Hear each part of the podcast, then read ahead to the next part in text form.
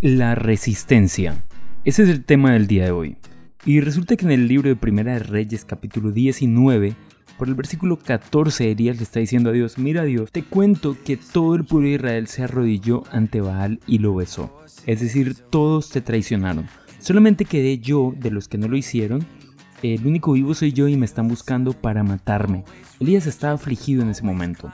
Pero resulta que Dios le dice, bueno, bien, mira, regresa por donde has venido, está bien lo que estás haciendo, bueno, te voy a, dar una misión nueva, voy a levantar hombres que te apoyen y, y vendrán sucesores después de ti. Pero Dios le dice, hay algo que tienes que saber, y lo voy a leer así textualmente. En el versículo 18, pero debes saber que 7000 personas no se arrodillaron delante de Baal ni lo besaron. A ellos los voy a dejar con vida. Y Dios le está diciendo aquí a Elías, espérame, o sea, Está bien que tú estés firme, está bien en lo que has hecho, que te paraste de frente contra el rey y contra los profetas de Baal y que adoraste a Dios y que levantaste el altar, todo eso está muy bien, lo, lo has hecho bien, pero por favor no pienses que eres el único que me está honrando. Ahora, creo que nos puede suceder esto en algunos tiempos de nuestra vida. Miremos un poco el contexto en el que está Elías. El altar de Dios está caído, nadie está interesado, o al menos nadie se ve interesado en levantar el altar y reconstruirlo. Aparte de eso, la gran mayoría de las personas están volcados adorando a Baal.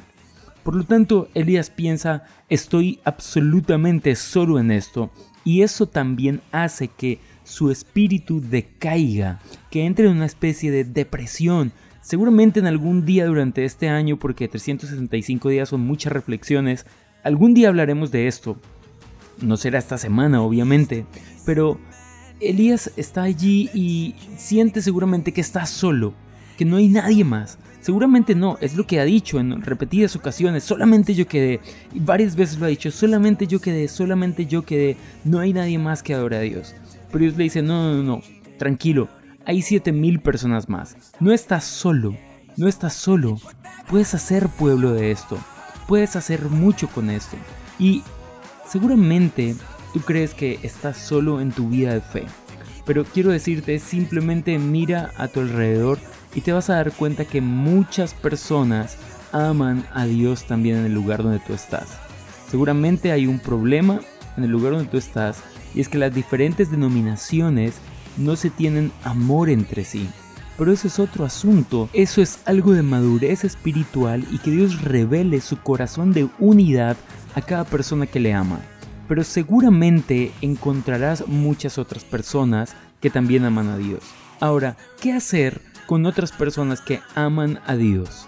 Bueno, la respuesta es sencilla unirnos juntos y que el lugar donde estamos sea un altar de adoración a Dios. Así que si en tu trabajo hay compañeros que aman a Dios, que son cristianos, que son creyentes, no importa la denominación, únete a ellos y comienza a levantar en tu lugar de trabajo un altar de adoración a Dios. Si en tu colegio, universidad, en tu barrio, en el lugar donde sea que estés, hay más personas que aman a Dios, únete a ellos y comienza a levantar un altar de adoración, porque así se hace la resistencia. Así es que podemos derrotar al enemigo cuando unidos en amor como hijos de Dios mostramos al mundo que Dios ha obrado en nosotros y que Dios es verdad. Por eso lo dicen esto conocerán que son mis discípulos en que se amen los unos a los otros. Así que Dios te bendiga y tú eres parte de esta resistencia. Chao pues.